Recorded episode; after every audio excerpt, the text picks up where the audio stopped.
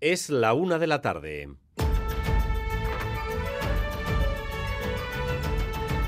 Crónica de Euskadi. Con Dani Álvarez.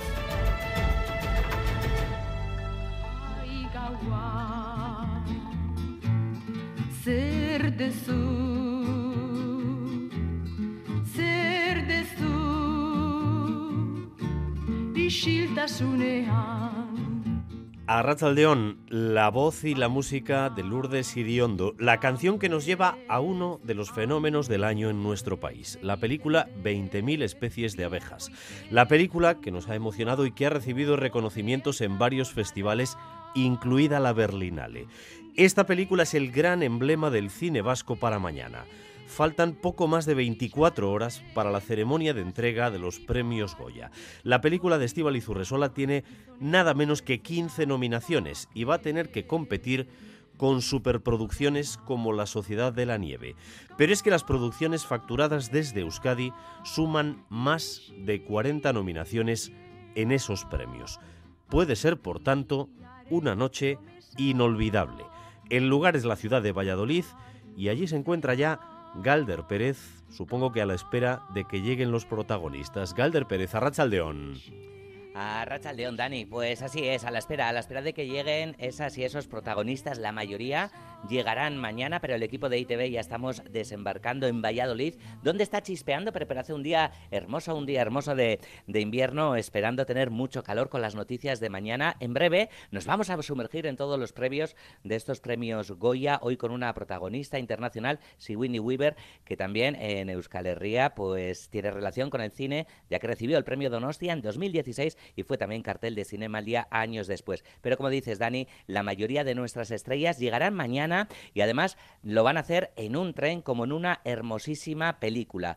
15 nominaciones, la favorita es 20.000 especies de abejas, también 11 para cerrar los ojos de Víctor Erice y decir, destacar, subrayar que se ven reconocidos prácticamente todos los oficios del cine en estas nominaciones e incluso hay categorías en las que compiten cuatro artistas vascos, cuatro de cinco nominaciones, como es el caso de Mejor Guión Original. Dani, Después volveremos desde Valladolid con más detalles en esta víspera de unos premios Goya que parecen históricos para el cine vasco. Lo van a ser, sin duda. Además, las tractoradas han llegado hoy a Bilbao. Tres columnas diferentes desde primera hora para desembocar en el Arenal, convocados por el sindicato ENBA junto con N, y con un tono claramente distinto del que se ha exhibido en Navarra o incluso en Áraba y no digamos con las movidas organizadas por los agricultores del WhatsApp en el sur de España. Muchos de los convocados quieren protestar contra las políticas europeas, sí, pero sobre todo buscar la simpatía y la adhesión de la gente.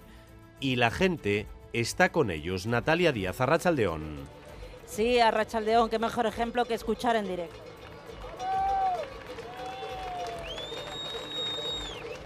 Unas 200 personas le están acogiendo en el Arenal, además con pancartas en apoyo también durante toda la Gran Vía.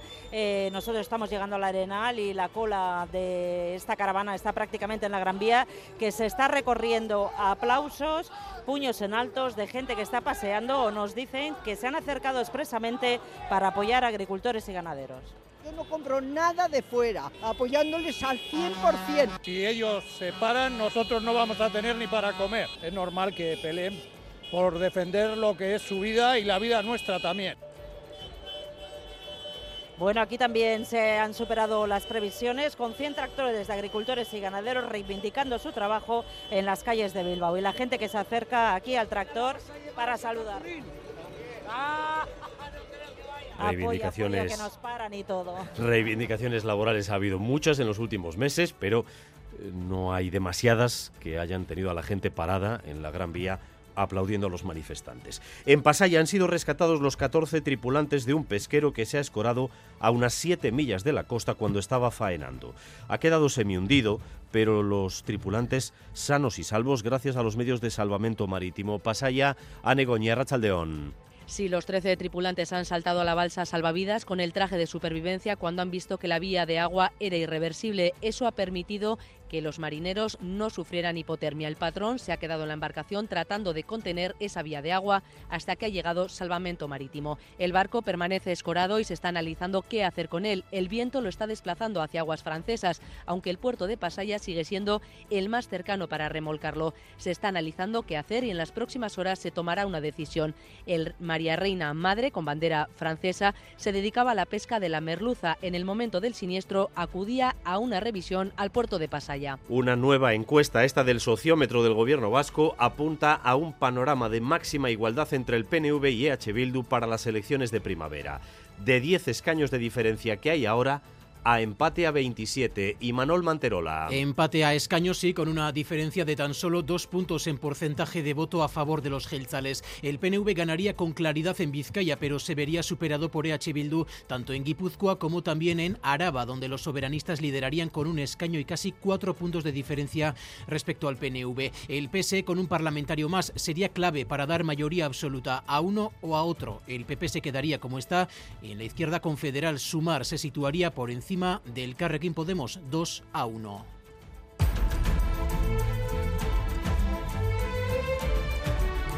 La primera potencia del mundo se acerca a unas elecciones en noviembre en la que cualquiera de las dos opciones parecen poco ilusionantes. Vamos, que si en nuestro país va de renovación, en los Estados Unidos van a elegir entre uno perseguido por los jueces al que no le parecen mal los asaltos a los parlamentos y otro cuya memoria empieza a dar señales muy serias de fatiga. Óscar Pérez. Sí, ya no son solo los lapsus o las impresiones de los periodistas o los rivales políticos. En un documento oficial, el fiscal que ha investigado los papeles secretos que aparecieron en casa de Biden dicen que el presidente es un anciano simpático, bien intencionado, pero con mala memoria y que en los interrogatorios no recordó las fechas en que fue vicepresidente o cuándo murió su hijo. Biden ha reaccionado enfadado defendiendo su capacidad.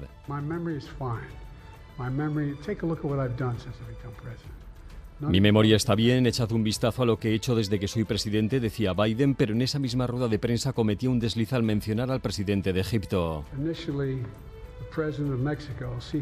El presidente de México, al-Sisi, decía Biden, hace solo dos días hablaba también así del presidente de Francia.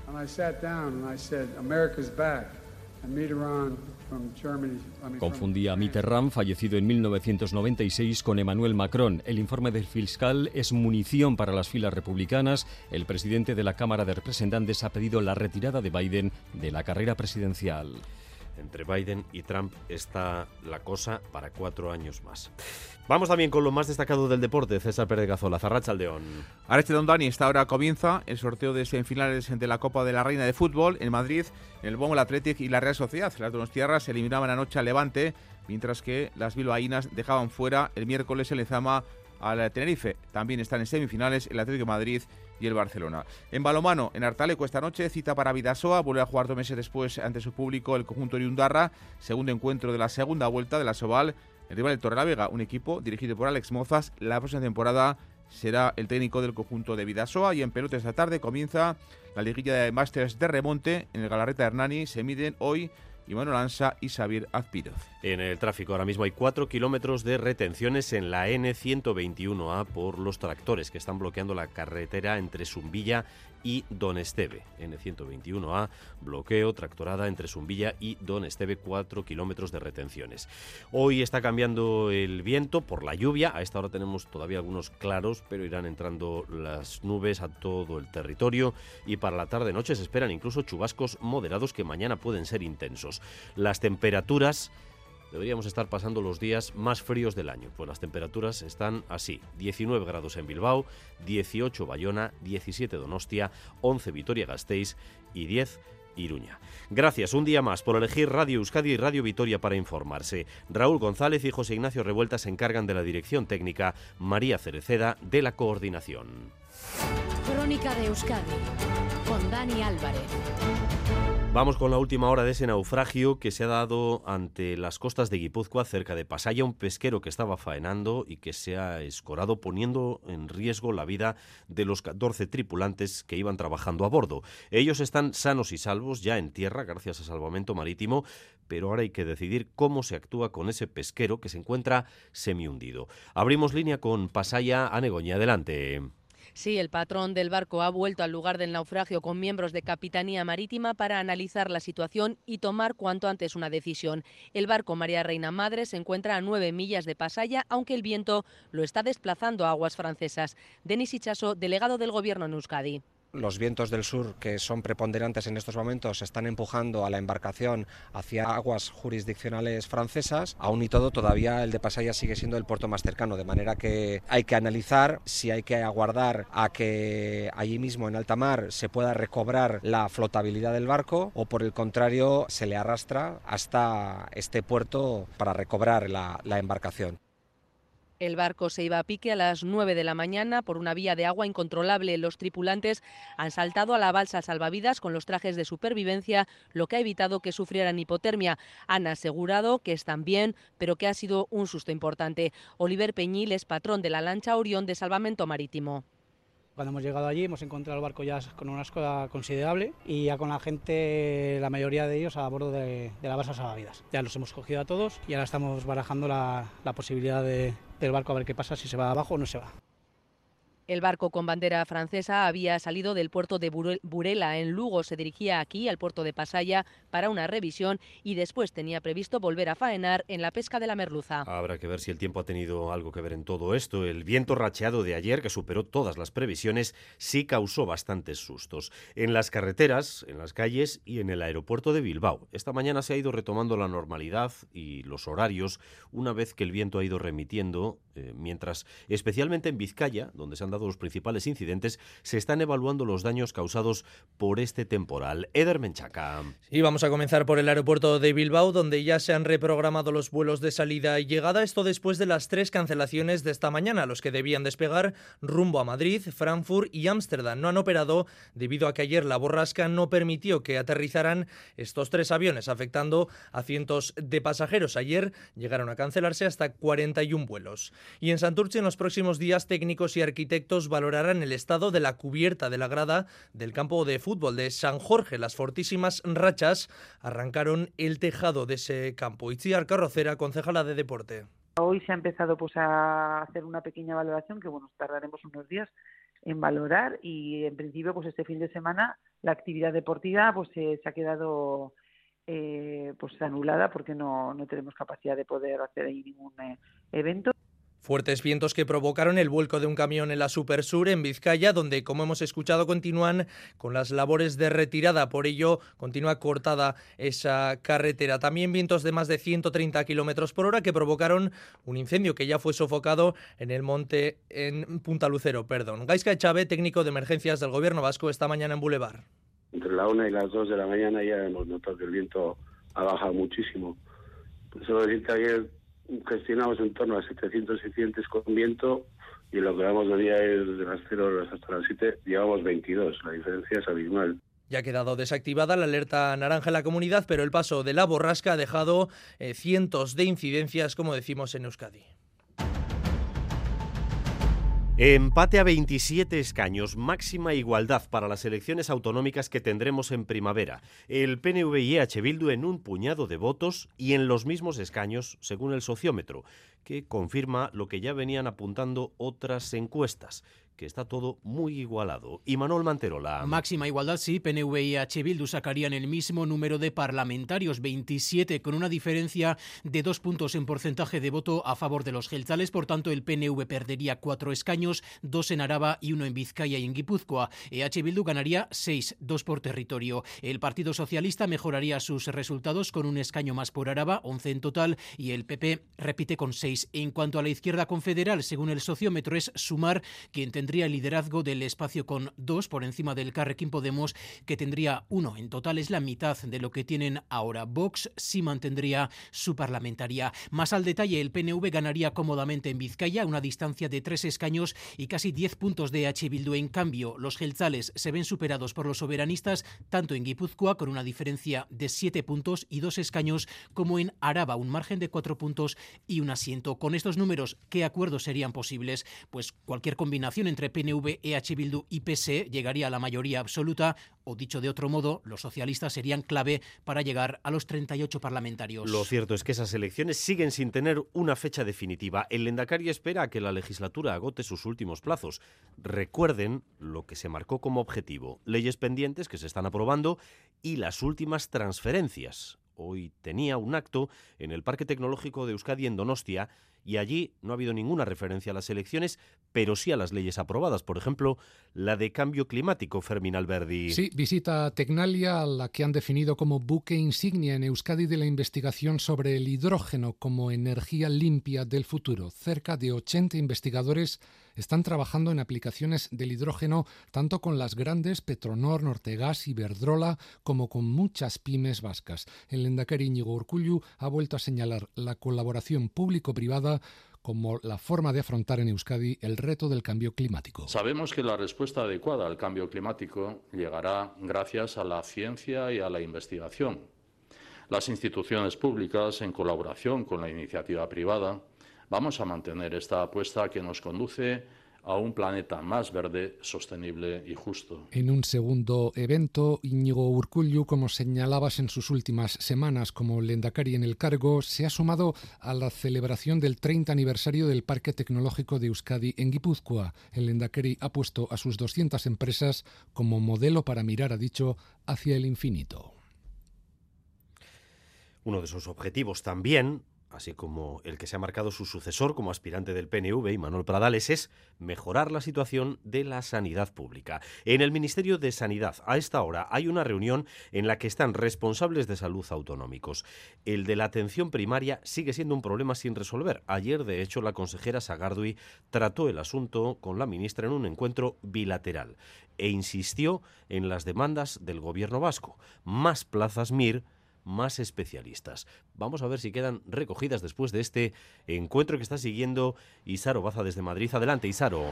Sí, la ministra de Sanidad lleva reunida desde las diez y media de la mañana a petición de las comunidades autónomas con los consejeros de Sanidad. Es un pleno monográfico de atención primaria. Entre las exigencias de las comunidades está la accesibilidad, la accesibilidad al sistema, el diseño de los equipos y la gestión de la agenda de los profesionales. Sin embargo, el gran escollo es la falta de médicos. Desde el Ministerio dicen que esto es competencia de las comunidades. Sin embargo, los territorios no están de acuerdo. Reiteran que esa labor es del Estado, ya que el problema es generalizado. Ministra Mónica García, consejera de Salud Vasca, Gochones Agardui.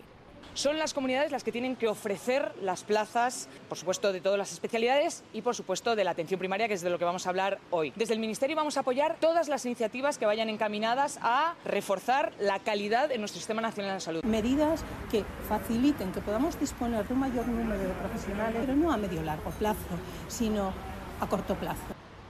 Sagardo sobre todo pide reforzar las plazas de medicina de familia y pediatría. Para eso propone revisar el acceso de las plazas MIR, las plazas vacantes o las notas de corte. La consejera además pide a la ministra que se respeten las competencias y que se mantenga la bilateralidad con el gobierno vasco. Consejeros y ministra siguen reunidos hasta ahora. Al término, la ministra comparecerá en rueda de prensa a partir de las 4 de la tarde.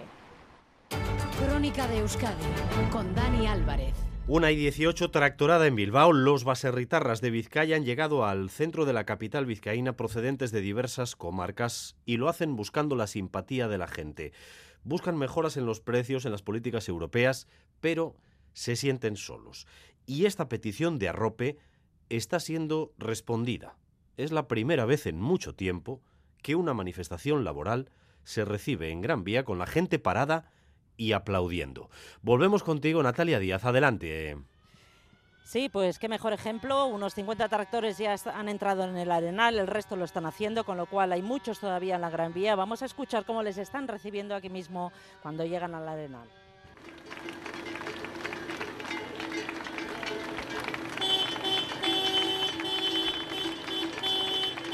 Gente con pancartas aquí en el Arenal, también a lo largo de la Gran Vía, donde se paran a aplaudirles. Algunos se han acercado, nos cuentan hasta aquí expresamente para apoyarles. Hemos visto incluso a una chica con una pancarta pasando al lado de los tractores en los que se leía Queremos vivir con Baserris.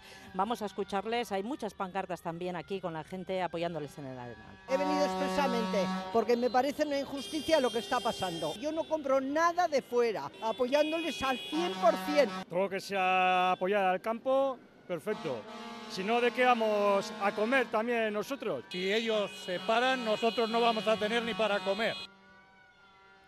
Bueno, ya lo escucháis. Además, por parte de los Baserritarras se han doblado las previsiones. Calculaban unos eh, 70 tractores. Hay 99 exactamente que han venido perfectamente pacíficos y organizados en tres columnas desde todas las puntas de Vizcaya. Esto es lo que nos dicen.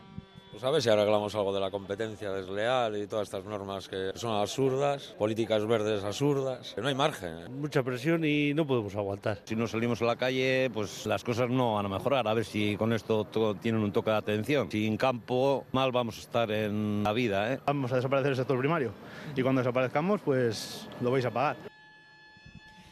Bueno, y como decimos aquí en el Arenal, unos tractores ya aparcados, otros están llegando, se va a elevar un comunicado y se van a vender también cuartos de corderos a 20 euros. El precio justo que se ha contabilizado es el que tendría que ser para que le saliera rentable al ganadero. Radio Euskadi ha subido esta mañana a uno de esos tractores que convocaban EMBA y N. En las declaraciones de sus representantes hay un tono claramente distinto del que se aprecia en otras partes de Europa, incluso a lo que vemos en, Navarra o por momentos en Araba.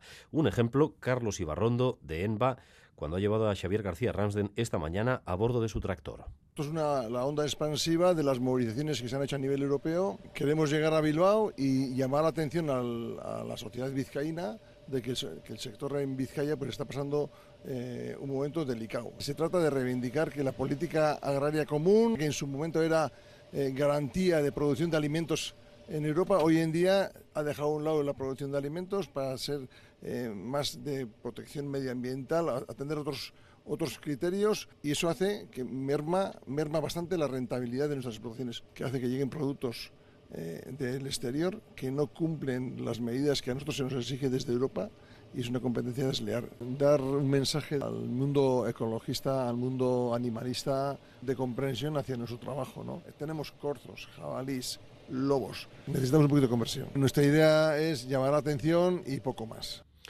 El Endacari también a través de las redes sociales ha emitido un mensaje de apoyo a los representantes y productores del sector, porque el sector agrario, según Urcullo, es estratégico. Cuentan con nuestro respaldo y apoyo, dice Íñigo Urcullo en esa declaración eh, colgada a través de Facebook. En el caso de Araba, hoy los, eh, los eh, agricultores están reunidos con la Diputación. Vamos a ver si ha terminado esa reunión o qué ha dado de sí. Miquel Saez, adelante. Hola, Rachaldión. Pues acaba de terminar esa reunión entre los responsables del sindicato Huaga y el diputado general de Álava, Ramiro González. Ha terminado hace pocos minutos y los responsables del sindicato agroganadero están dando cuenta de lo que han tratado en este encuentro a las cerca de 400 personas que se han concentrado durante toda la mañana aquí en la plaza de la provincia. Según los responsables del sindicato Huaga, que como decimos están haciendo una asamblea abierta con eh, agricultores y ganaderos de Álava, según estos responsables, el diputado general de Álava ha comprometido a crear una mesa de trabajo para analizar en profundidad la problemática del sector, pero también ha adquirido compromisos concretos como, por ejemplo, agilizar los trámites de la PAC y también los trámites de las ayudas. Esos son dos compromisos que, según los responsables de UAGA, han arrancado hoy al diputado general. Ahora mismo están explicando a sus asociados aquí en la Plaza de la Provincia lo que ha tratado esa reunión. El ambiente en algunos momentos ha sido tenso. Hay personas que no están de acuerdo, quieren eh, quieren continuar y endurecer las movilizaciones y como decimos, de momento es lo que sabemos de lo que ha dado de sí esta reunión aquí en la Diputación Foral de Álava. Bueno, pues volveremos contigo en unos minutos, Miquel, para tener más datos sobre el resultado de esa reunión y también la versión de la Diputación alavesa. En Navarra es en el territorio, sin duda, donde las movilizaciones han tenido un mayor volumen. Hoy continúan también por Pamplona. Vamos a ver cuál es la imagen. Ollana Arango, adelante. Bueno, pues estamos eh, frente al Departamento de Desarrollo Rural, aquí reunidos Gobierno y el sector primario y fuera decenas de tractores y unos 500 agricultores y ganaderos concentrados. Todos con la mirada puesta en esta reunión que ha comenzado a las diez y media de la mañana. Los agricultores se sienten fuertes ante un gobierno que ven desbordado por las movilizaciones y dispuestos a seguir acampados aquí en Pamplona si no ven avances en esta reunión. Esta es la primera vez en la que se ve al sector muy unido, que hay ganas de dar guerra y de luchar por mantener nuestro futuro. El tractor lo tengo en la plaza Príncipe Viana, si no esto ahí se seguirá quedando. El efecto sorpresa les ha desbordado y yo pienso que están un poco escocidos. En la reunión por parte del sector primario participan los sindicatos UAGN, N, las cooperativas de UCAN y tres representantes de los agricultores que se están movilizando. Por parte del Gobierno, el consejero de Desarrollo Rural y el de Economía y Hacienda, todos pendientes. Entre tanto, cientos de tractores de toda Navarra siguen plantados en el centro de Pamplona, bloqueado por 200 tractores desde anoche y siguen llegando más. Ya escuchan las principales reclamaciones. El telón de fondo general de esta gran movilización europea es la política agraria común, las políticas eh, que se han pactado en Bruselas. Hoy, precisamente en París, hay una jornada sobre política europea en la que está participando el presidente del PNV, Antonio Ortuzar, eh, acompañado, entre otros, del ministro de Asuntos Exteriores mirando los retos que llegan desde fuera del continente, también los que tenemos internos y decisiones en las que el PNV exige más velocidad, como es el caso de la cooficialidad del euskera y no a Iglesia. Sí, declaraciones en el acto por el 75 aniversario del Consejo Federal del Movimiento Europeo, que ha tenido lugar en la sede del Instituto Cervantes en París, la que fuera, por cierto, sede del gobierno vasco en el exilio, con el Endacari Aguirre. Lo recordaba emocionado Antonio Ortuzar para después realizar un análisis sobre la Europa actual, una Europa de éxito, decía, pero a la que ve algunos riesgos. Ahora estamos en un momento de cierto riesgo de pasito para atrás. Tenemos unas condiciones internacionales complejas, dos guerras eh, inhumanas. Tenemos también potencias a las que Europa molesta. Tenemos también problemas internos, hay que reconocerlo. Fuegos populistas, me da igual de derechas que de izquierdas. Y un problema más, la falta de un liderazgo más fuerte. Tenemos también una falta de ambición en nuestros liderazgos. Yo creo que los que vivimos los liderazgos eh, de Mitterrand, de Felipe González, de, de Helmut Kohl, echamos de menos liderazgos fuertes, potentes, que crean en Europa y que hablen de Europa. Aprovechando la presencia del ministro de Exteriores, José Manuel Álvarez, Ortuzar se dirigía a él para incitarle a seguir en la labor que ya ha asumido el gobierno español para el reconocimiento del euskera catalano gallego como lenguas de la Unión Europea y como lenguas de trabajo. Un juzgado de Azpeitia acuerda el archivo provisional de una querella del llamado caso Videgui. Recordemos que la denuncia fue interpuesta en 2014 por la Diputación de Guipúzcoa, entonces gobernada por Bildu, contra los anteriores gestores de la institución. La querella se basaba en la presunta malversación de dinero público en las obras de la AP1, extremo que descarta la audiencia de Guipúzcoa al considerar que no se ha aprobado tal delito y que no se puede hablar de desviación de dinero público. El mismo juzgado también archivó en agosto otra querella del mismo caso. La Diputación de Guipúzcoa valora la noticia a través de María Ubarrechena. Nos acercamos al final de un proceso que solo buscaba desprestigiar al rival político. Se ha generado un daño irreparable a demasiadas personas y también a la propia Diputación. El auto es claro y la jueza ha dictaminado que los informes presentados en su momento por la acusación eran erróneos. Estaban incompletos y no ha existido perjuicio económico alguno. El curso que viene, la FP Vasca tendrá un nuevo modelo, la formación profesional inicial. Quienes comiencen la formación profesional en este nivel van a obtener la titulación de la ESO, de lo cursado, y el certificado de técnico, un resultado que podrán conectar, seguir estudiando en otras titulaciones que existen, incluidas las universitarias. Nuevo modelo para el curso que viene. Natalia Serrano. Eso es, a partir del curso que viene desaparece la FP básica y ahí llega la novedad. Pasa a ser la FP inicial. Es un nivel al que se accede sin estudios de la ESO y en el que las personas que han tenido un bache en secundaria, que están trabajando en paro o población migrante van a encontrar la opción para poder seguir estudiando.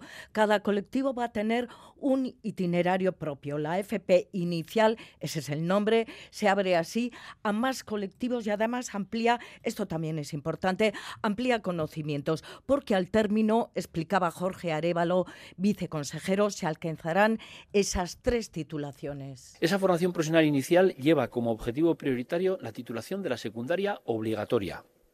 Y además van a tener un certificado de grado básico. Las dos cosas, quien terminen en ese itinerario, pero el objetivo es que van a ser técnicos y técnicas de la especialidad que hayan cursado. El objetivo, en cualquier caso, decía luego el consejero Bilderratz, es eh, que esta vía, sobre todo, va a permitir seguir estudiando. Esta vía permitirá a los diferentes colectivos que cursen esta formación avanzar en sus estudios hasta el nivel que quieran, hasta el nivel que se propongan porque ya han obtenido previamente esas tres titulaciones. Dependiendo del itinerario que se elija, los estudios de la FP inicial tendrán una duración u otra, entre cuatro o dos años. Crónica de Euskadi, con Dani Álvarez.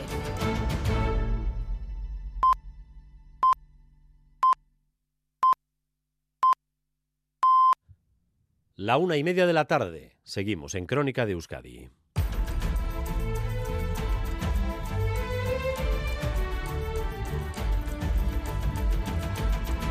Vamos con la previsión del tiempo para las próximas horas. Euskalmet, Arrachaldeón. Arrachaldeón, durante la tarde nos llegará un frente frío, el viento girará al noroeste y empezará a llover. Esperamos chubascos más intensos en la vertiente cantábrica, es donde los acumulados también van a ser más importantes. En cuanto a las temperaturas, esperamos un progresivo descenso, pero sobre todo cuando llegue ese frente y cuando el viento gire a noroeste. Hoy las temperaturas mínimas alcanzarán a últimas horas. Y el fin de semana, tiempo más invernal, con destacado descenso de las temperaturas y también esperamos eh, precipitaciones, sobre todo esta próxima noche y el sábado durante la primera mitad del día. El domingo se espera mucha menos lluvia, aunque todavía se producirán algunos chubascos esporádicos y dispersos y el ambiente seguirá siendo fresco. Y en el tráfico de momento sin novedades continúa el atasco en la N121A en Navarra por la tractorada y también está cerrado el tramo de la Supersur a la altura de Baracaldo por el camión volcado ayer a causa del viento. Aproximadamente hasta media tarde se estima que no se podrá abrir ese tramo. Se desvía el tráfico por la Vizcaya 636 en dirección Donostia. Y a las dos y cuarto, Quirola al día, la actualidad deportiva cuyos principales titulares nos acerca ya César Pérez de Gazolas. Adelante, César. Ahora don Dani, Atlético Barça y Atlético Madrid en Real Sociedad en finales de la Copa de la Reina en fútbol a doble partido. Se acaba de producirse el sorteo, la ida en el campo de las bilbaínas y en Madrid y la vuelta en la ciudad condal y en Donostia. Los partidos de ida 4, 5, 6 de marzo y la vuelta una semana más tarde. Marta Unzué, la futbolista del Atlético y con pasada en el conjunto blaugrana, ve así en final ante el Barcelona. Sí, como te he comentado antes, era y es el claro favorito al título, pero bueno, eh, intentaremos hacerlo lo mejor posible, intentar competir los dos partidos y ponérselo difícil y ojalá podamos hacerlo bien. Atlético Barça ante el mejor equipo de Europa que ha goleado en las últimas dos eliminatorias de Copa, 0-6 al Albacete, 8-0 al Sevilla en cuartos de final. Y la capitán de la Real Sociedad, Nerea Izaguirre, valora también la semifinal ante el Atlético de Madrid. Las catalanas, perdón, las actuales campeonas de, Copa son el conjunto del Atlético de Madrid. Ganaban el año pasado la final al Real Madrid. Por tanto, el rival para la Real, el conjunto del Atlético. Bueno, serán partidos difíciles. Eh, lo bonito que el segundo partido es en casa y espero que nuestra afición esté ahí cerca para apoyarnos y ojalá podamos dar una alegría y plantarnos en esa final. Atlético eh, de Madrid, Real Sociedad, el partido de ida, como decíamos, en eh, Madrid, la vuelta será en eh, Zubieta. Veremos si se juega también el partido en, en Anoeta, las semis de Copa para nuestros equipos femeninos de, fútbol.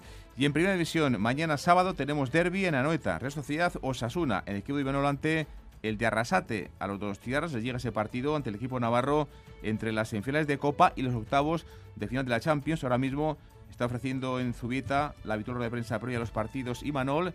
En Iruña, en Pamplona, acaba de hablar Diego Barrasate, el técnico rojillo que hizo una fuerte autocrítica después de la derrota 0-3 ante el Celta en el Sadar en el último partido de Liga. Ha querido hoy poner en valor que Osasuna siga y compita en Primera División en esa aceptación estamos y trabajando que, y buscándole, nosotros, o sea, cada partido de primera visión, que mañana jugamos en Anoeta, lo hemos hecho como algo rutinario, va, jugamos un derby en Anoeta no sé cuántas veces ya contra la Real, hostia, que eso, que le tenemos que dar importancia a eso, que nos tienen, nos tienen que brillar los ojos cada vez que jugamos un partido con esta camiseta, un derby, la posibilidad de ganar a la Real allí, y como se convierte en rutina, pues al final pues no sé, parece que, lo, no sé, no, no, yo creo que tenemos que volver a a ilusionarnos, volver a, sentir ese brillo a las 4 y cuarto, mañana sábado, Real Osasuna en eh, Anoeta. Y también este sábado juega el Deportivo La Vez eh, en Mendizorroza en Vitoria ante el Villarreal desde las 12 de la tarde. Por cierto que Tenaglia, Nahuel Tenaglia, el argentino, será baja por problemas musculares. El ministro del Azul, Luis García Plaza,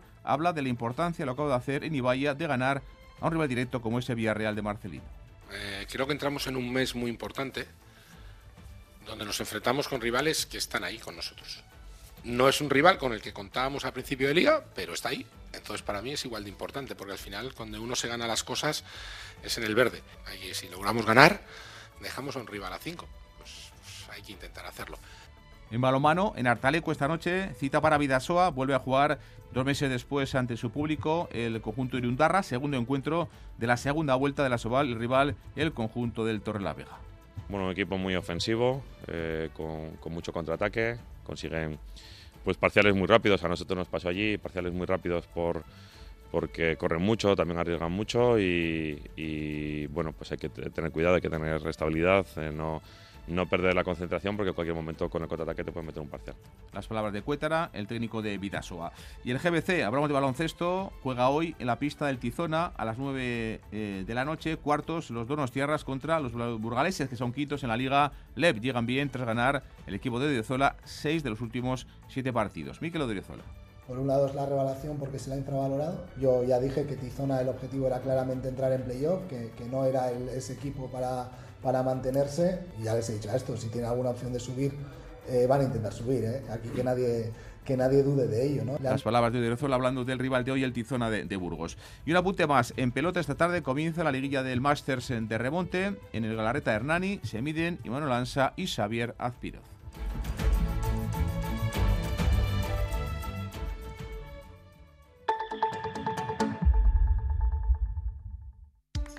¿Te has fijado en los ricos? Nos referimos a esos ricos en sobremesas, en rayos de sol, en atardeceres, en calma. Ricos, riquísimos en risas, en buenos momentos, ricos en tranquilidad, en dejarse llevar. Cada viernes puedes ganar hasta 6 millones de euros con el cuponazo de la 11. Cuponazo de la 11. Ser rico en vivir. A todos los que jugáis a la 11, bien jugado. Juega responsablemente y solo si eres mayor de edad. Este domingo entrevistaremos en Crónica de Euskadi fin de semana a Agurne Barruso, la nueva directora general de Icastol en el Cartea. Será a partir de las ocho y media de la mañana en Radio Euskadi. La una de la tarde y 37 minutos, seguimos en esta crónica de Euskadi con más noticias y más información en directo para ustedes hasta las dos y cuarto. En unos minutos vamos a estar con Galder Pérez, enviado especial a Valladolid a poco más de 24 horas para la ceremonia de entrega de los Goya, pero antes tenemos que subrayar otro de los detalles importantes, especialmente para esta radiotelevisión pública en esta edición. Son las 33 nominaciones a películas que tienen participación de. 20.000 eh, especies de abejas, pero otras muchas también que han sido nominadas es habitual que reciban el apoyo de las instituciones vascas y de los agentes que tratan de estimular la industria vasca. Blanca 10. En opinión del consejero de Cultura Bingen Zupiría, esta presencia tan importante de películas vascas es el reflejo del trabajo de muchos años en los diferentes ámbitos de la cinematografía y que nos ha traído hasta aquí.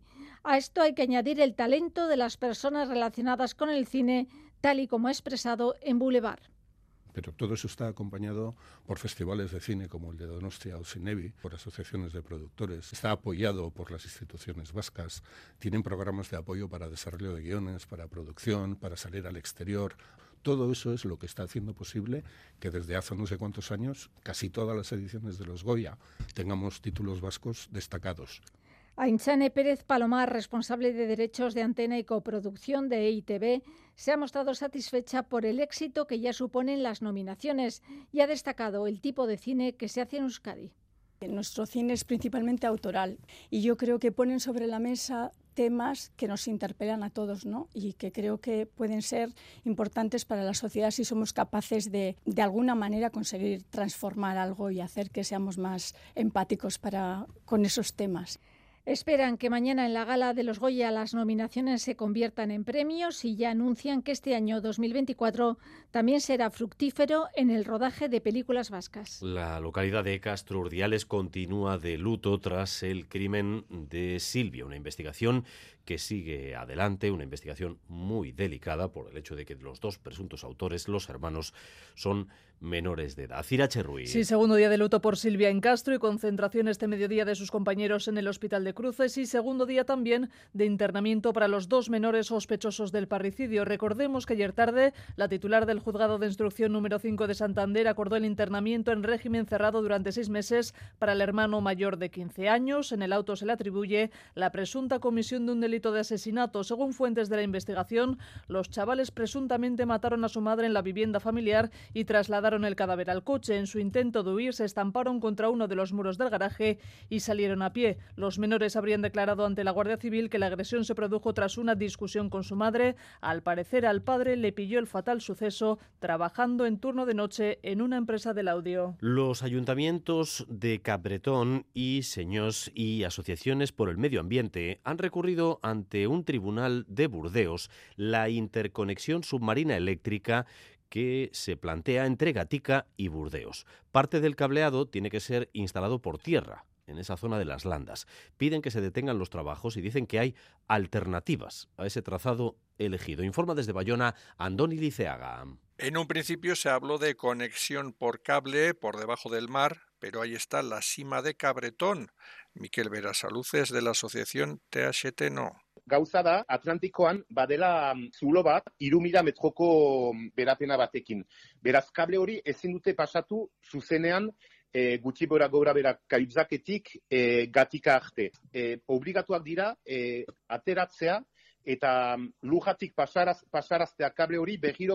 bestalderuntz. Han decidido, por tanto, que parte del cableado, 27 kilómetros, pase por la costa, enterrado en playas y bosques, con la oposición de ayuntamientos y asociaciones. Jendea ez da kurantean kable hori nola egina den, dena ari dira suntzitzen, diru historiorako eta hemengo jendea, ba, hemen bizi dena denetan bezala amalujan nahi du zaindu, beraz ez du ulertzen eta mobilizatzen ari dira. Además del perjuicio ecológico está la preocupación por los posibles riesgos de salud que puede implicar un cableado con capacidad para 400.000 voltios. Han pedido que se detengan los trabajos recién comenzados y dicen que hay alternativa como aprovechar trazados ya existentes como el de la autopista. Se espera el veredicto para la semana que viene.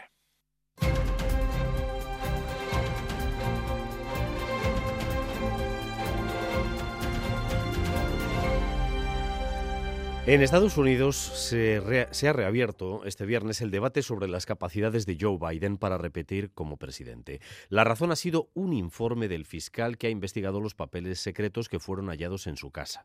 Dice el fiscal que el presidente tiene problemas de memoria. Óscar Pérez. Sí, las conclusiones de ese informe del fiscal especial debían ser una buena noticia para Biden porque anuncian la decisión de no presentar cargos contra él, pero las explicaciones que da para ello se han convertido en tal vez la mejor munición de artillería que van a tener los republicanos y no Donald Trump para batirle en las elecciones. El fiscal dice que si el presidente fuera juzgado, habría sido visto por un jurado de la misma forma en que lo vieron los investigadores en el interrogatorio, textualmente como un anciano simpático, bien intencionado, con mala memoria. Y los detalles sobre esa mala memoria han enfadado además al presidente que ha respondido esta noche. Nos vamos a Nueva York, corresponsal Geray Díaz, cuéntanos. Joe Biden, según los investigadores, como anciano, tiene limitada su memoria. Cuando le interrogaron por los documentos clasificados que se llevó, no supo responder ni cuándo fue vicepresidente ni cuándo murió su hijo. How in the hell dare he raise that? Wasn't any of their damn business. ¿Cómo demonios se atreve a plantear eso? ha preguntado Biden. No era de su maldita incumbencia y nadie me tiene que recordar cuándo murió mi hijo. En una rueda de prensa convocada con minutos de antelación, Biden ha salido desafiante. Asegura que su memoria está bien y él es el más capacitado para ser presidente, pero en los pocos minutos que ha hablado ha vuelto a tener otro lapsus. Ha confundido al presidente de Egipto con el de México. El fiscal especial argumenta que aunque Biden y Trump los dos se documentos clasificados, no presenta cargos contra Biden porque a diferencia de Trump, Biden los devolvió enseguida y colaboró con la justicia. Los republicanos están utilizando el informe para atacar a Biden y aseguran que está incapacitado para el cargo. El informe, en un principio bueno para Biden al no ser imputado, ha acabado siendo un golpe político un regalo de ese calibre para los republicanos no ha tardado en ser aprovechado y algunos han pedido ya la retirada de Biden de la carrera para la Casa Blanca. Sí, el presidente de la Cámara de Representantes, el líder de los republicanos en el Congreso también, otros cargos del partido además han emitido un comunicado en el que aseguran que un hombre al que no se puede acusar de haber manejado información clasificada por su incapacidad tampoco puede estar en el despacho Val. Y este regalo para los republicanos coincide además con la victoria de Donald Trump en los caucus de Nevada celebrados ayer lleva ganados ya tres estados. Como dice la CNN ahora mismo, este viernes ha sido el mejor día para Trump en lo que llevamos de año. A Trump además le ha vuelto a mostrar su preferencia frente a Biden, un viejo conocido, el presidente ruso Vladimir Putin, que ha ofrecido una entrevista a un periodista eh, occidental por vez primera en dos años. Lo de occidental, permíteme decir que es nunca mejor dicho, un decir, Oscar.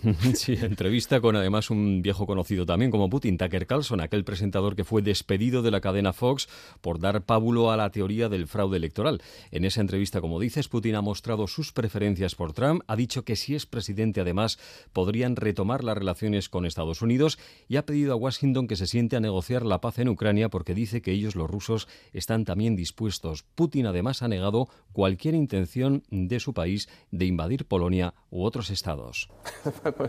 Поэтому, почему? Потому что у нас нет никаких интересов ни в Польше, ни в Латвии, нигде.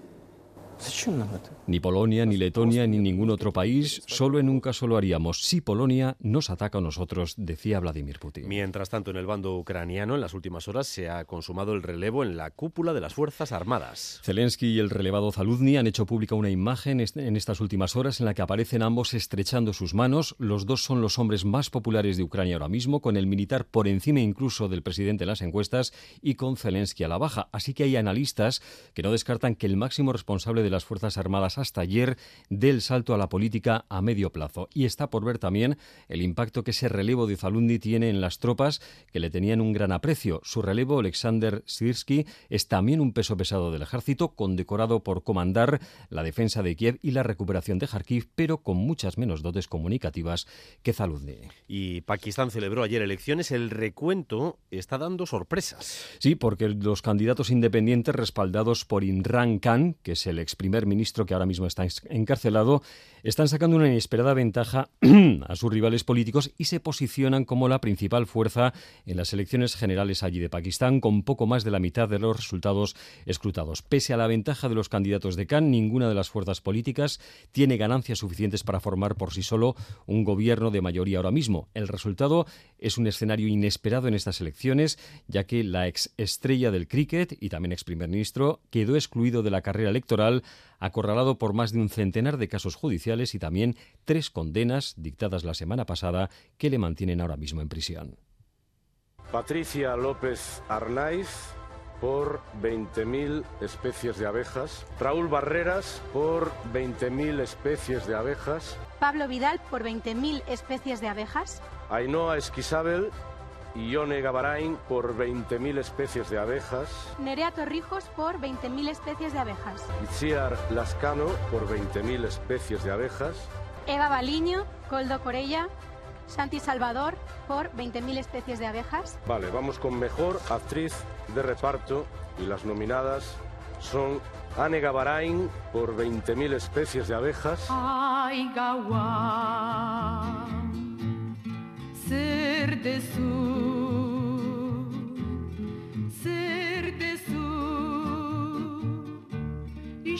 su,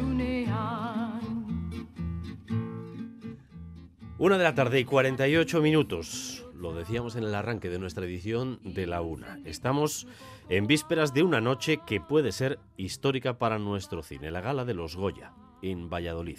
46 nominaciones en total con sello vasco. Iker Zabala, Arrachaldeón. Caixo Arrachaldeón. Bueno, y en lo más alto ya lo escuchamos, encontramos a estas 20.000 especies de abejas, 20.000 nomi- nominaciones no, pero sí 15, que es todo un hito. Esta película que es, bueno, un éxito apabullante. Comenzó en Berlín con aquel oso de plata que recibía Sofía Otero. Fue también un éxito en eh, taquilla y puede redondear ahora una trayectoria perfecta. Seguro que en Valladolid se escucha el zumbido de, de estas abejas. La verdad que lleva una trayectoria también en la temporada de premios, eh, bueno, intachable casi podríamos decir.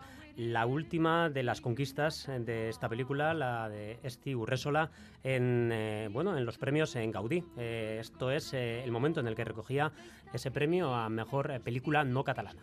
Que el cine no es solo una herramienta de transformación social cuando la ponemos a disposición de las audiencias, sino que también puede serlo desde la propia concepción de los proyectos y en todos los procesos que entraña. Por eso, transformemos la forma de hacer cine para que cada vez sea más sostenible, más plurilingüe, más justo, más igualitaria y diversa y sobre todo más libre de toda violencia y abuso contra las mujeres y contra todos los colectivos marginalizados que no disponen de la oportunidad del privilegio para acceder a contar sus propias historias. Bueno, lo decíamos, ¿no? Valladolid yo creo que es eh, la capital del- de las especies de abejas en este momento. Estas especies que seguro que zumban eh, y zumbarán también en la noche de mañana. Galder Pérez, Arrachaldeón. A Racha León, a Racha León, Dani, Semodus, aquí. Antes conectábamos al inicio de, de Crónica de Euskadi, te decía que chispeaba, ahora está jarreando. Pero bueno, quería además sacarme una foto con uno de los cabezones. Estamos en la Plaza Mayor de, Valladolid y quería mandaros la foto, pero no me he arriesgado a hacerlo de- debajo de la lluvia. Bueno, estás a la espera de que empiecen a llegar los, los protagonistas eh, porque lo de mañana va a ser eh, algo seguramente espectacular para, para la gente que lleva años y años tratando de construir una industria potente eh, de cine vasco y a poder ser también en euskera. Efectivamente, Dani, porque eh, lo de mañana no deja de ser una celebración también, una celebración, ¿no? Del, digamos que es la culminación de- del año anterior, de ese 2023, que ha sido súper prolífico. Claro, hablamos de 2023, pero por ejemplo, Las abejas, ¿no? Que es la película de, de la que más estamos hablando, evidentemente es la gran favorita para mañana, es eh, la película que con más nominaciones cuenta, también en la historia de, de- de las películas de, de vascas, y eh, eh, es el trabajo de un montón de años. Steve Urresola lleva ocho años trabajando en esta película y demás, con lo cual cada una de las películas lleva detrás muchísimo trabajo de años y años y además muchísimas personas que están involucradas en, en esas pelis. Mañana también es bonito, Dani, porque se va a juntar muchísima gente del, del, sector, los diferentes oficios del cine, ya lo hemos venido contando en Radio Euskadi y también en Cultura.eus, como cada película eh, está hecha con un enorme equipo de, de artistas, de profesionales, de, de artesanales y demás, y todas estas categorías que no son tan visibles eh, habitualmente también están nominadas, con lo cual, bueno, pues eh, en una fiesta como esta eh, se ven reconocidos ¿no? todos estos oficios y sobre todo todas estas personas. Y algo, Dani, muy importante que hablábamos esta mañana es que este año eh, pues se van a rodar eh, unas cuantas películas eh, en euskera. Por ejemplo, David Pérez Añudo ya ha comenzado con Azken Románticoac, eh, basado en la novela de Tani Rodríguez, con Miren Gastañaga como protagonista. Hay otros cuantos proyectos también. La novela de Kirmen Uribe también eh, se va a llevar también al cine enseguida y el rodaje comenzará eh, en primavera, creo. Entonces, bueno, vienen varias películas en euskera. Algo importante, porque sí que tiene presencia este año, pero 20.000 especies de abejas, pues, bueno, es, una peli bilingüe y ahí está, por supuesto, el euskera de una manera natural.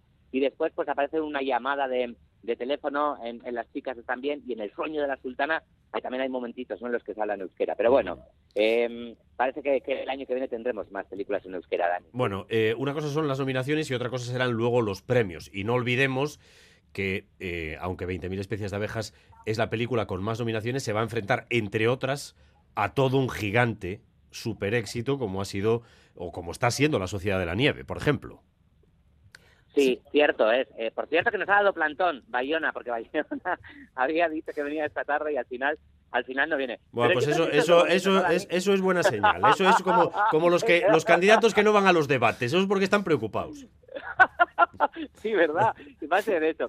Pero este, este es lo chulo, porque claro, efectivamente, la Sociedad de la Nieve, ¿no? Es un pedazo eh, producción, ¿no? Con, con, muchísimo dinero, ojo, que es, que es una película maravillosa y demás, ¿no? Y a veces utilizamos ese término, ¿no? De pequeñas películas y tal, eh, y, no, no ser algo peyorativo, ¿no? Cuando quizás deberíamos hablar más de cine de, de autor, de, autora en este caso, o, de cine independiente, ¿no? No sé, por ponernos en, en, el caso de, de, un thriller. Fíjate, eh, Upon Entry, que también es producción vasca, está producida por Basque Films y demás, eh, catalana y vasca la producción, eh, se va a los Independent Spirit Awards de, Los Ángeles, ¿no? Algo parecido a los Oscars, eh, pero en el rollo más indie, más, más independiente. Tiene tres nominaciones y tres de las gordas, ¿no? De eh, dirección novel, mejor película novel y, y guion, ¿no? O sea que eh, bien se están haciendo las cosas y, y estábamos haciendo un cine súper chulo, yo creo.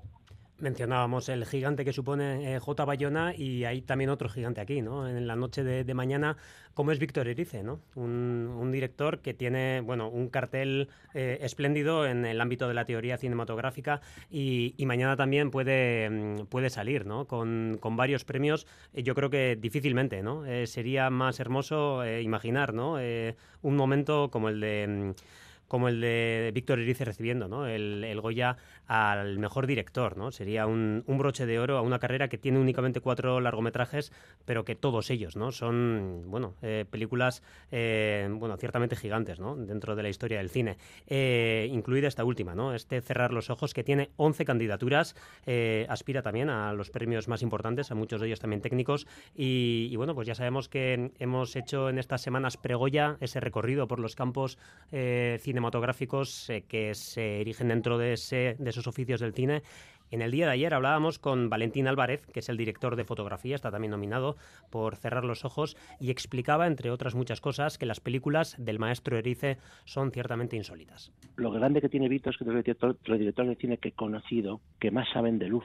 Es increíble lo que sabe y la sensibilidad que tiene hacia la luz. Consigue una simbiosis tremenda entre todas las partes de la película para que todo se sienta pero nada se note. Y más nominaciones múltiples para producciones vascas. Chinas de Arancha Echevarría aspira a cuatro premios. Sí, cuatro premios, cuatro premios en el que está muy, muy, muy presente la, la interpretación, además de mejor canción original. Son tres intérpretes, Dani, que optan además a actores, actrices, eh, revelación. Son Julio Juchen, que hace el personaje, digamos, de eh, el joven eh, novio de, de una de, de, las protagonistas y, y precisamente eh, esta chica, eh, Xin Ye, es una de, de las nominadas, eh, es una familia eh, que procede de, China, tienen en, en Usera, en, en, Madrid, un bazar y conocemos muy de cerca ¿no? todo lo que le sucede a, a esta familia. Y la mujer que interpreta a la madre también, la actriz Ye Yuji, también está nominada. Mañana, lo decíamos antes, es el Año Nuevo chino, entonces bueno, pues eh, sería algo sería algo muy bonito. Eh, y Xin Ye hablaba así de, su trabajo en la película China. Estar nominada al Goya ha sido realmente un regalazo inesperado. Me siento tan feliz y afortunada. Y encima lo mejor, mejor de todo, es que no estoy sola. Me acompañan Ye Yuji en Mejor Actriz Revelación, Julio Huchen en Mejor Actor Revelación y Marina Herlop en Mejor Canción Original. Son increíbles y se merecen lo mejor del mundo. Prefiero mil veces compartir esta experiencia juntos, así en familia, que vivirlo sola.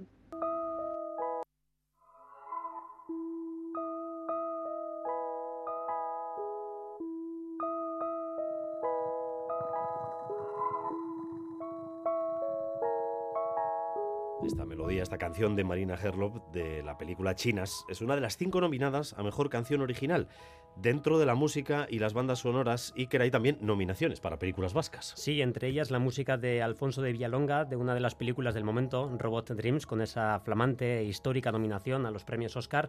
La película de Pablo Berger aspira también a Mejor Montaje, Mejor Guión Adaptado, Mejor Película de Animación y este último parece ¿no? uno de los Goyas más decantados de la noche. Esa, ese Goya mejor película de animación para, para Robot Dreams es una película que nos hace soñar sin duda. El propio sueño es de hecho uno de los ejes de Robot Dreams. Lo articulaba así Pablo Berger. Me gusta pensar que cuando cojo el teclado de mi ordenador y me pongo a escribir un guion, me estoy dejando llevar por mis obsesiones, por ideas. Muchas vienen del subconsciente, otras vienen de otras películas, de libros de fotografía y luego le pongo un orden a ese caos. Y el orden para mí siempre es el cuento. Me gusta contar fábulas. Todas mis películas son fábulas y el mundo de los sueños es fundamental en mis películas. Y esto que tenemos que comentar, Galder, es también muy importante porque eh, aparte de, de Robot Dreams, que va a estar en los Oscar, lo cierto es que otras muchas películas que estamos mencionando tienen una gran proyección internacional. Efectivamente, Dani, son súper reconocidas, ¿no? Fíjate, los estrenos ya de 20.000 especies de abejas, fue la Berlinale, Sofía Otero, la niña protagonista, fue premiada con, con el Oso de Plata, eh, en Cannes también se estrenaba Cerrar los Ojos, antes hablábamos también, ¿no? De esos eh, Independent Spirit Awards a los que va con entry, el Oscar también, ese posible Oscar para Robot Dreams y demás. Eh, y hemos citado las películas que tienen varias nominaciones, pero luego la lista sigue porque con una nominación están La Ermita y Tini Tina, por, por mezclarlas un poquito eh, en el género ambas por efectos especiales. En efectos especiales tenemos tres nominados, porque también está 20.000 especies de abejas. Las chicas están bien, que justo está aquí en la pantalla en este momento hablando de esta película, de la película de Isaso Arana y se está proyectando aquí eh, una secuencia que hizo la Plaza Mayor de Valladolid. También está nominada a, a Mejor Dirección Nobel. Ocorno, eh, de Jayune Camborda, tiene la nominación de Janet Novak, actriz revelación. En animación tenemos tres, además de, de Robot Dreams, El sueño de la sultana, el largometraje y cortometraje To Bear or Not To Bear y Chochón Guilloa. Leira Urrecochea, además, también está nominada por producción en Valle de Sombras y Una vida no tan simple, la última película de, de Félix Vizcarret, que también está nominada en este caso a mejor guion. Y fíjate qué cosas, Dani, porque mejor guion original de cinco nominaciones, cuatro son vascas, ¿no? Así que, bueno, Bueno, pues va. No cojas tanta carrerilla, no cojas tanta carrerilla, que es mañana a las 10 y a las 3 y 5 tenéis más en cultura.eus. A las 3 y 5 sí, mucho más. mucho Ánimo, más. Galder, Va. Geruarte. Es que ricasco, besar cada vez. Cultura.eus a partir de las 3 y 5 aquí en Radio Euskadi. Allí estaremos. Arte. Agur.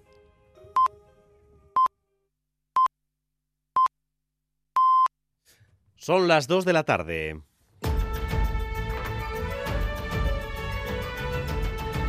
Crónica de Euskadi con Dani Álvarez.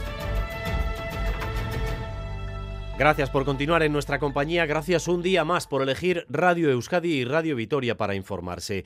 Durante los próximos 15 minutos vamos a tratar de resumir para ustedes lo esencial de la información de esta jornada de viernes, un día en el que han continuado las tractoradas, aunque en Bilbao hoy hemos visto algo distinto, algo novedoso. Han llegado los baserritarras de Vizcaya al centro de la capital vizcaína, procedentes de diversas comarcas del territorio, y lo hacían, como escuchábamos desde primera hora de la mañana, tratando de buscar la simpatía de la gente, buscando mejoras en los precios, en las políticas europeas, pero también diciéndonos que se sienten solos. Y la petición de arrope ha sido respondida, respondida de una forma eh, que muy pocas veces, por no decir ninguna, hemos visto en los últimos meses o años en una movilización laboral, con aplausos a lo largo de toda la Gran Vía, con un recibimiento de la gente que se ha confirmado en el Arenal cuando se han puesto a repartir sus productos. Ha sido testigo de todo ello y sigue siendo Natalia Díaz. Adelante, Natalia. Sí, a Rachaldeón, así es, ha sido impresionante la acogida, el calor de toda la ciudadanía, gente que estaba paseando por Gran Vía o por esta zona del Arenal, eh, que incluso nos decían que habían salido expresamente para mostrar el apoyo a agricultores y ganaderos que entienden perfectamente su hartazgo. Además, ahora mismo se acaba de leer aquí en el Arenal el comunicado que ha culminado esta tractorada ante unas 300 personas anónimas. Además, acabamos de hablar con el presidente de EMBA en Vizcaya que precisamente se nos ha emocionado cuando le hemos preguntado por el calor de la ciudadanía. Vamos a escucharla, Quiero Carlos. perder la oportunidad para agradecer todo el afecto que hemos recibido en todo el camino y en Bilbao. Ha sido emocionante, ¿no? Para Muy, muy, muy. ¿Te emociona? Sí, sí, sí, sí.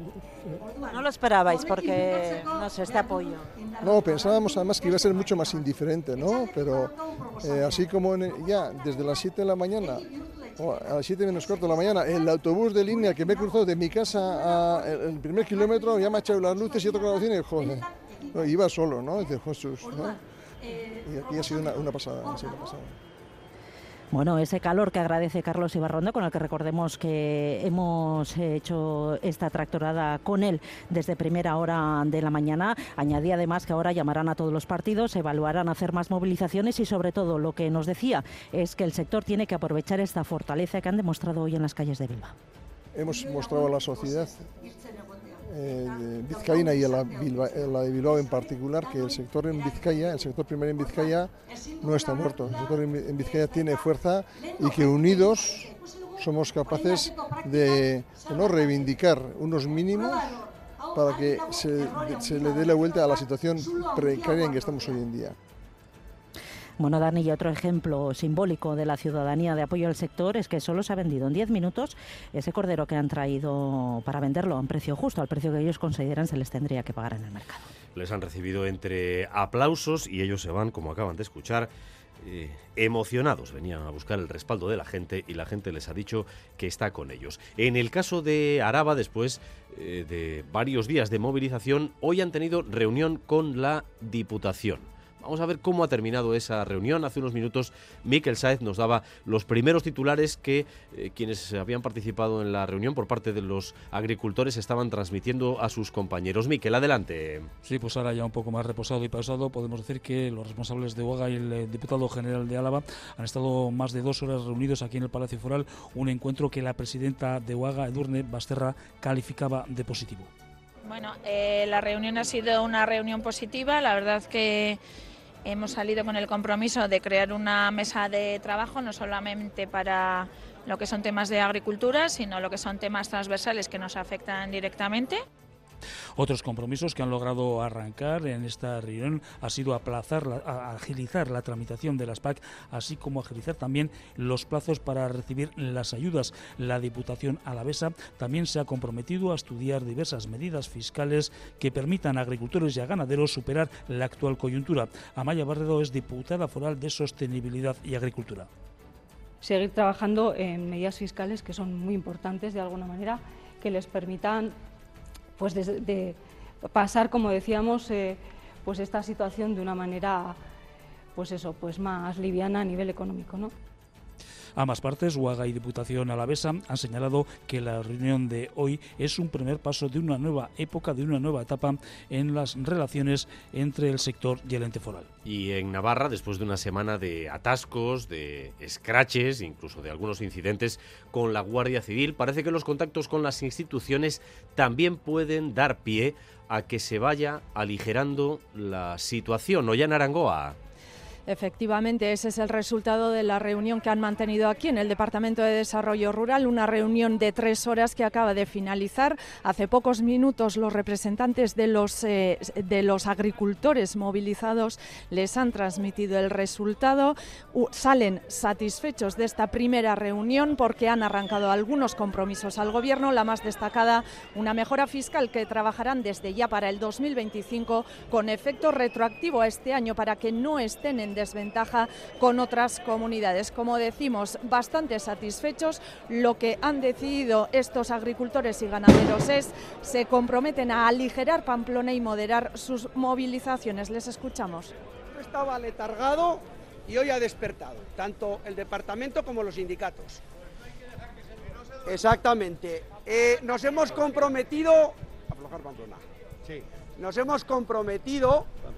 A ver, el Gobierno de Navarra sabe que las movilizaciones tienen que seguir porque los temas que no le competen los tenemos que seguir peleando. Tenemos que solidarizarnos con el resto del país y con el resto de Europa, que no se vea que aquí no, no hacemos nada. Pero, hay que dejar un poco de tranquilidad, eh, cara a Pamplona o cara... Algo tenemos que dar de nuestra parte. bueno, pues aligerarán a Pamplona, moderarán sus movilizaciones y se emplazan a volver a reunirse la semana que viene. Eh, una semana después, si no ven nada, dicen que volverán con más fuerza. Ya lo han oído, en directo así se hace la diplomacia en el sector primario.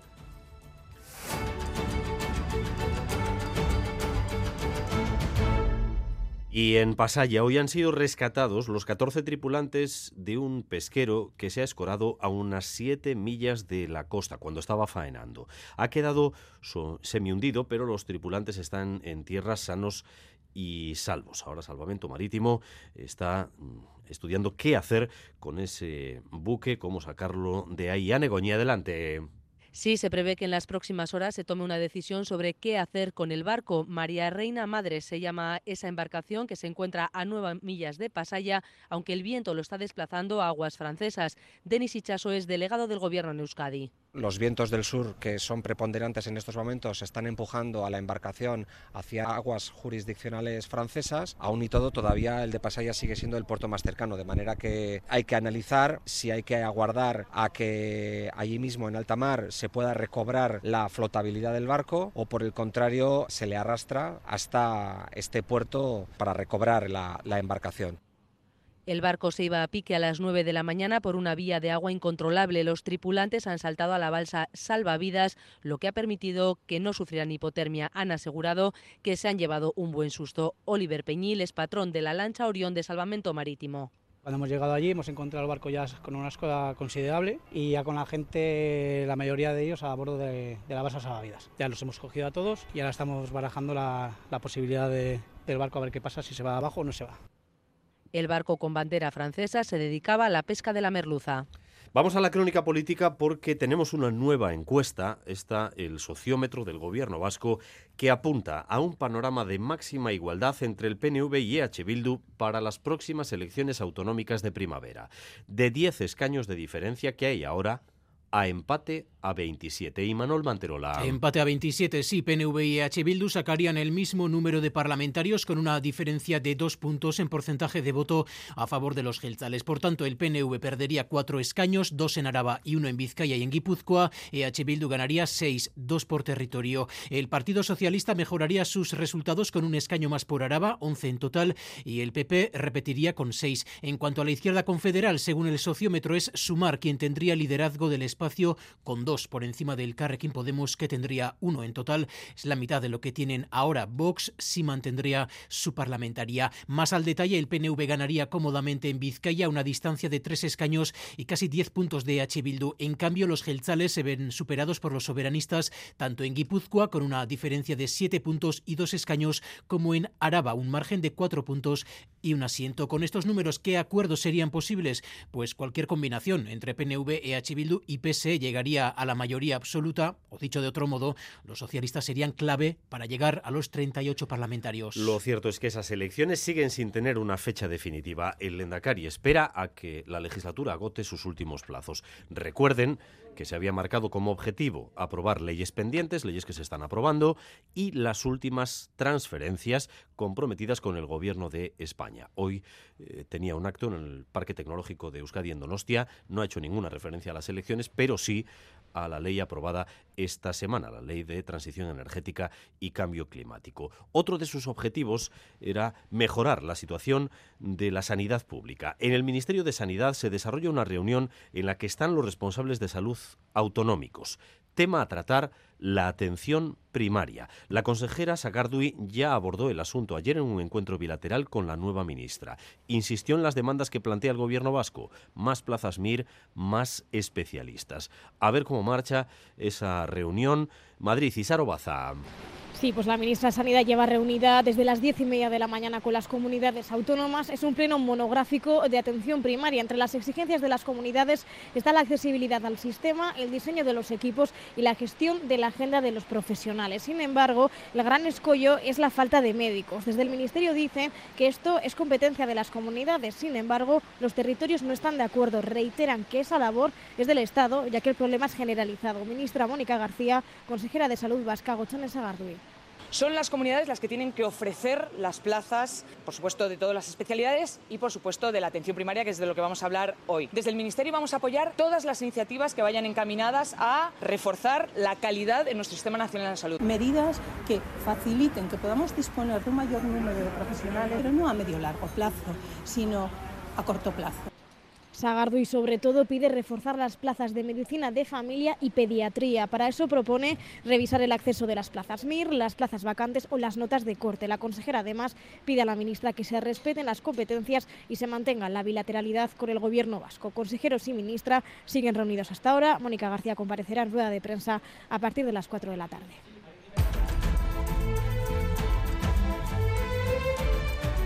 Vamos ya con la recta final de edición, mirando a la evolución del tiempo y el viento. El viento rachado de ayer que superó todas las previsiones y que causó, como saben, bastantes sustos en las carreteras, en las calles y en el aeropuerto de Bilbao. Esta mañana se ha ido retomando la normalidad y también los horarios en el aeropuerto, pero todavía faltan algunos incidentes por resolver. Eder Menchaca. Han sido 500 incidencias registradas por el paso de Carlota, la borrasca que en Loyu ha obligado a cancelar tres vuelos esta mañana. Ello debido a que ayer no pudieron aterrizar. Fueron 41, 41 cancelaciones en un día con fortísimas rachas de viento. En Santurci, la cubierta del campo de fútbol de San Jorge ha quedado arrancada. Como medida de precaución, se ha cancelado la actividad deportiva. Itziar Carrocera, concejala de deporte. Tardaremos unos días en valorar y, en principio, pues este fin de semana la actividad deportiva pues se ha quedado anulada.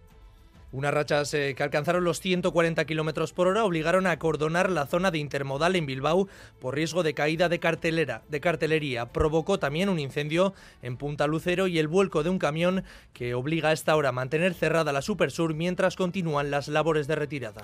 Y buscamos la previsión para las próximas horas. Euskalmeta, Rachaldeón.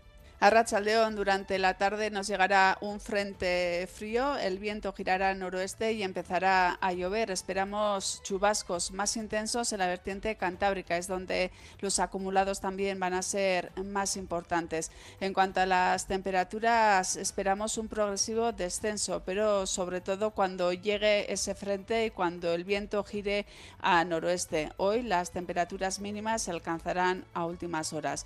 Y el fin de semana, tiempo más invernal con destacado descenso de las temperaturas y también esperamos eh, precipitaciones, sobre todo esta próxima noche y el sábado durante la primera mitad del día. El domingo se espera mucha menos lluvia, aunque todavía se producirán algunos chubascos esporádicos y dispersos y el ambiente seguirá siendo fresco. Hasta aquí esta crónica de Euskadi, hora y cuarto de información en directo para ustedes. Información, como no, que continúa cada hora en punto y a partir de las 7 en Gambara con Arancha García y Miriam Duque. Raúl González y José Ignacio Revuelta en la dirección técnica un día más, María Cereceda en la coordinación. Besterigues, Zaindu, Asteburuón. Crónica de Euskadi con Dani Álvarez.